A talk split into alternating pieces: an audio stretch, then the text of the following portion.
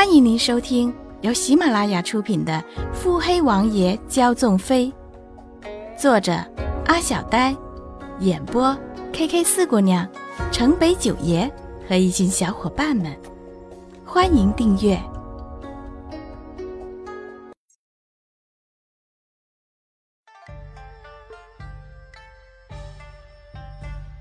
第四十九集。庄飞离大大咧咧的从正门出去。穆景欢盯着他的背影，神色复杂。屋子里还残留着庄飞离身上的青松香和幽香。带出了穆景欢的视线，庄飞离突然停住了脚步，随后伸手反复摩挲着手指，盯着指尖的淡淡红色，良久，回头朝刚刚走过的方向看了一眼。给七王妃请安。啪！揶揄的语调转来了一记飞书，厚厚的账册直奔着脑门子去了。莫不凡一个旋身轻巧闪过，笑得龇牙咧嘴。穆景欢冷眸相对，这还只是准王妃呢，脾气就见长了。嗯，前几日。安阳怀家的少东家了解了不少雨飞的事，不知道会不会上门提亲来。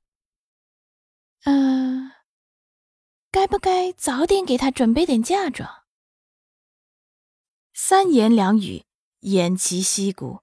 唉，莫少爷又英雄气短了。哼，当然要备上，择日我就上门提亲。穆景欢扬起嘴角，笑得得意。东西呢？莫不凡从怀里拿出一个信封。七王爷极其神秘，能查到的东西也就这些了。一直有股势力在阻碍，每到关键处便断了线索。宫中之事，更是难查。穆景欢蹙眉深思，最后只是将信放在了一边。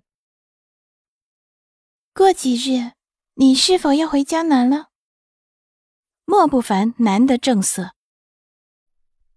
江南没有我，还能转开？穆景欢突然笑得诡异。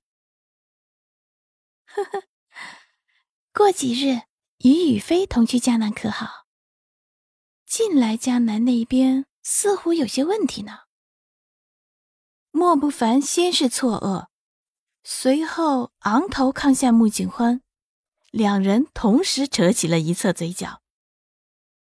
那日，穆景欢将竹雨飞叫到书房，两人谈了许久，最后竹雨飞红着小脸出了书房。第二日，竹雨飞便秘密的跟着莫不凡南下江南。穆景欢以为被打击了一次的七王爷怎么也会老实许久，哪成想会是这样的光景。他又好气又好笑，看着门口大排长龙的聘礼，这长长的队伍早已经惹来万人空巷了。这架势惹得穆景欢都不禁挑眉。在队伍前端的青衣男子是当日宫宴上搀扶七王爷的男子，他上前朝穆景欢行礼：“属下是七王爷的亲卫剑臣，奉七王爷之命。”前来下聘。说着，朝身后的人喊道：“打开！”哗哗哗的开箱声，十几个大红木箱刷刷刷的打开，人群开始沸腾。穆景欢从排头看向排尾，满目的金黄色。十万两黄金为聘。剑臣一脸冷酷的说。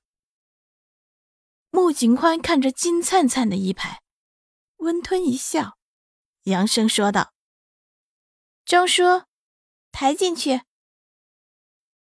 随后，穆景欢水眸淡淡扫向建成，建成表情不变，伸手掏向怀中：“这是皇上下的圣旨，是王爷今早一早进宫求来的。”双手捧着递过去。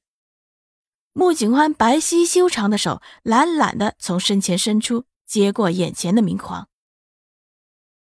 王爷有心了，还请代为答谢。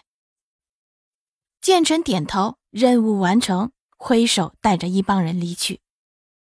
穆景欢看着洋洋洒洒散去的人，又看看手中的圣旨，紧紧的转了转。建成回到王府。七王爷洛云珏正在后院品茶对弈。爷，成了。是，剑云、剑雨留下了。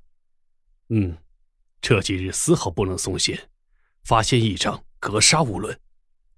轻缓的语调，却透着难掩的冷意。剑臣不禁握拳。是。洛云珏放下最后一颗棋子。结束最后的对弈。本集已播讲完毕。